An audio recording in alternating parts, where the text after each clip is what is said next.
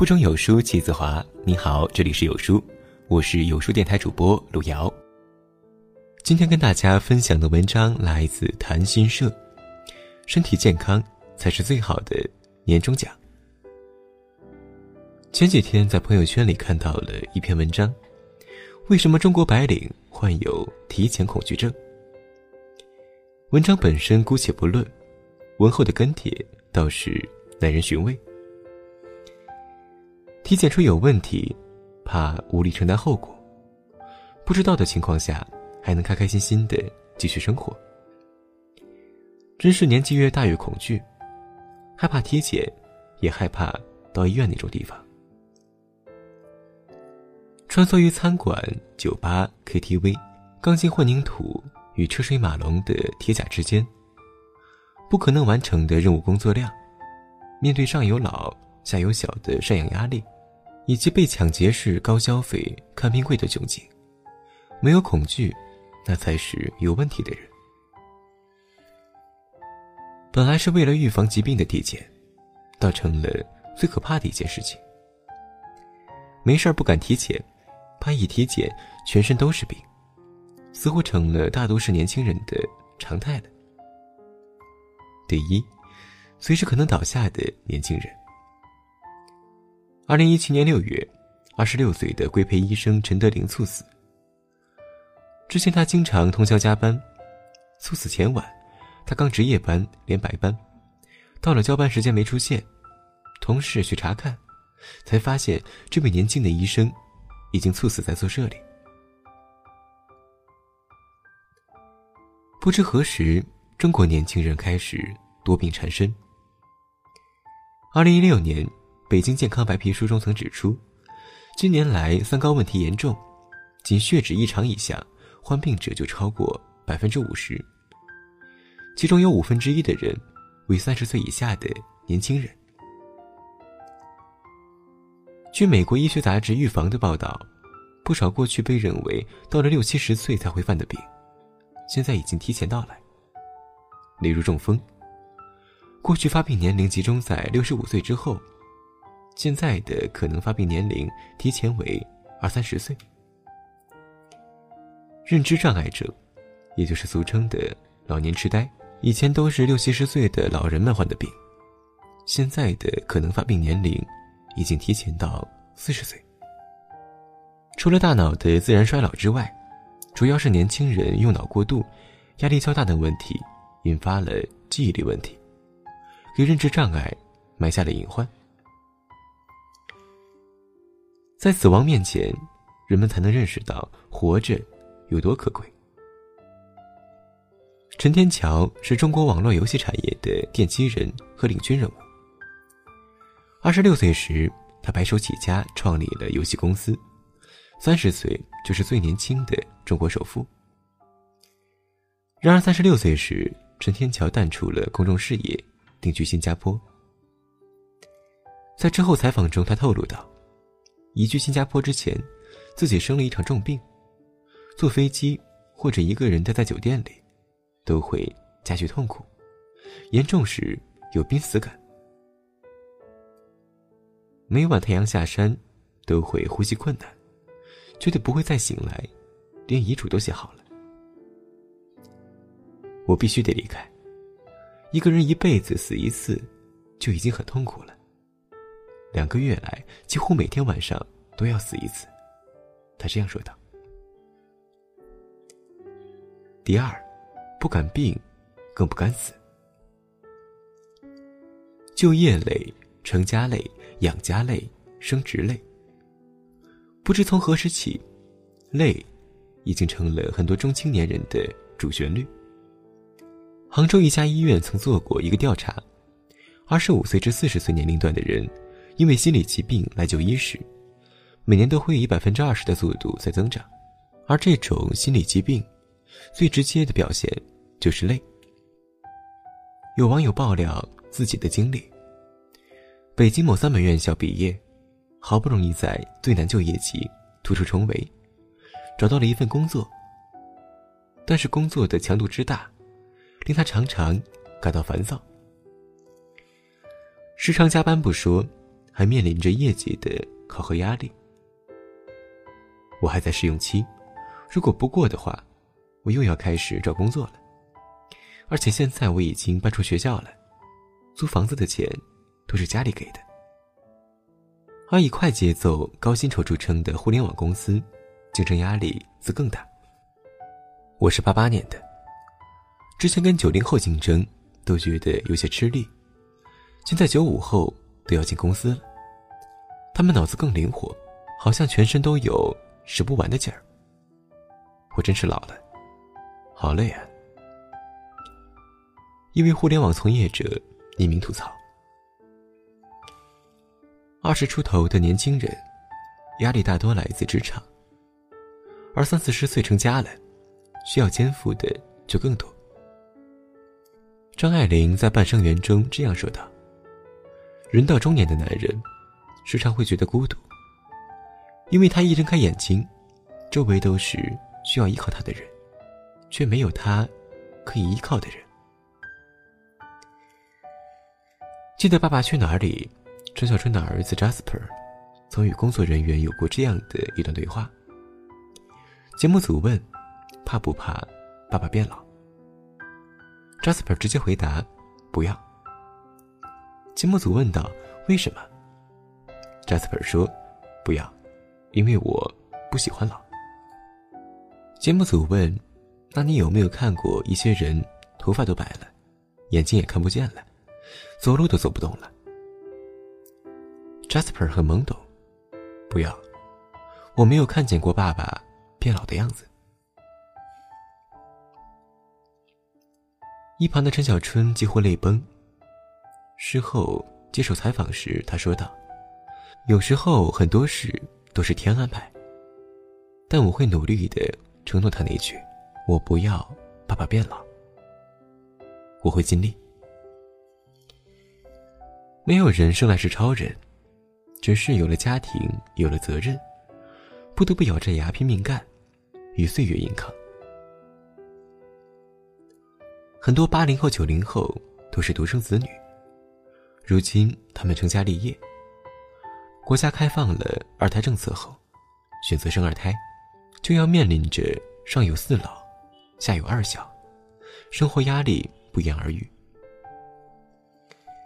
某证券公司曾对一线城市生养孩子花费的经济成本进行了测算，零至三岁子女生养成本，穷养是七到八万，中等是九十二点五万，富养二百四十六点九万以上，没有上限。下有小，上也有老，如果夫妻一方早逝，造成老人失独，则更是难以承受。不敢死，因为死也死不起。大连日报曾爆出一位大连市民操办母亲葬礼的账单：寿衣七件套一千四百元，布置小灵堂等八百元，火化等基本的殡葬费用三千元，加上墓地等各种丧葬配备，总计花费达到了十四万以上。二零一六年，一份全国三十主要城市的墓地价格排名中，上海排在第一位。高端墓地每块将近三十万元，全市均价每平米超过六万元。在北京，一些所谓的风水好的墓地，价格多在每块十五万元。有人开玩笑，是贫穷驱使我坚强的活着。如果我得了绝症，我绝对不会告诉我的家人，我会一个人默默的走，找个地方偷偷死掉，不能我死了，还因为看病把家底掏空了，一点不划算。家里的钱要留着还房贷，还要给女儿交择校费呢。曾经问过一个在一线城市公司上班的程序员。如果他忽然身患绝症，怎么办？他笑了，我却差点心酸的哭出来。三，身体健康才是最好的年终奖。列夫·托尔斯泰有一部小说叫做《伊万·伊里奇之死》。伊万·伊里奇是一个小人物，有一次他生了病，所有人都安慰他：“你很快就会好起来的。”伊凡一开始也觉得自己会好的，可是后来渐渐发觉自己的病是好不了了。他立刻意识到，死亡是一个非常严肃的问题。假如让我再来一遍。我会不会还是这样过一辈子？人生没有重来的机会，到病入膏肓才想着重来，为时已晚。忙忙碌碌一年，相比获得很多奖金，身体健康才是最好的年终奖。创新工厂 CEO 李开复在年轻时曾信奉：每天少睡一小时。人生就能多活二十四分之一。他每天的睡眠时间大概是四个多小时。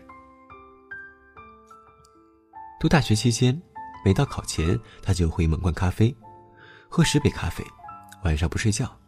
后来发展成吃咖啡因的药丸。进入职场也是继续拼命。每晚两三点睡觉是常态。与朋友之间会比拼看谁工作的更晚。更努力。同事们都管他叫铁人。他当时喜欢和自己玩一个游戏。十年前，在还没有手机的时候，同事们随时发的邮件，他都会很快的回，一整天，二十四小时不断。白天基本保证五分钟之内一定回。常年的高强度无休，让李开复得了癌症。经历九死一生，才保住一条命。李开复曾如此回忆患癌后与死神搏斗的日子。在毫无防备的情况下，我站立的感受到死神和自己离得那么近。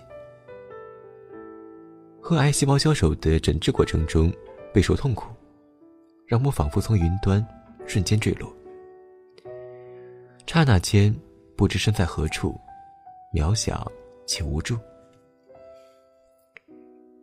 病愈之后，李开复强迫自己一定要做这几件事情。第一，晚上十点半之前睡觉。没有什么事情是不可以十点半之前做好的。这是他生病以后做了这个决定发现的事情。第二，每天尽量让自己有机会自然醒。其实每个上班的人都可以做到自然醒，只要你前一天睡得足够早，尽量让自己睡七个小时。如果可能的时候，还是要午睡，午睡一下会更有耐力。此外，少喝咖啡，适量运动，不要和别人拼命。要比赛的话，就比谁睡得更舒服。他是这么说的。大秦帝国中，秦孝公赢渠梁，面对亡国危机，焦头烂额，茶饭不思。赢渠梁之母见他这样，只说了一句话：“渠梁，娘对你只有一个规矩，按时吃饭，最迟四更天睡觉。秦国的重担在你肩上，要有后劲儿。”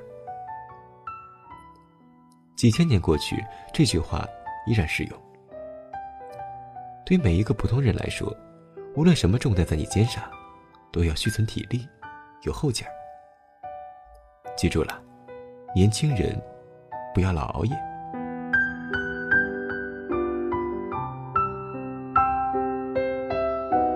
在这个碎片化的时代，你有多久没读完一本书了？长按扫描文末二维码，在有书公众号菜单，免费领取五十二本共读好书，每天有主播读给你听。欢迎大家下载有书共读 APP，我是主播路遥，在美丽的山东烟台为你送去问候，记得在文末点赞哦。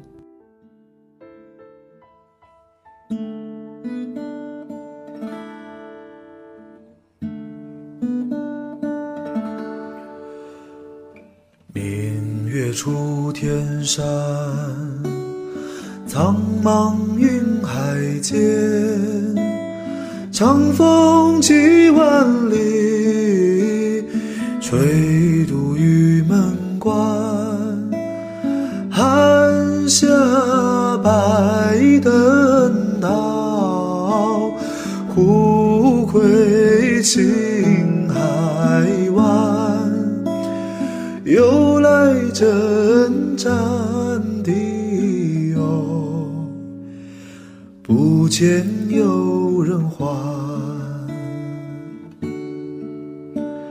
树客望别离，思归多苦颜。高楼当此夜，叹息为应闲。明月出天山，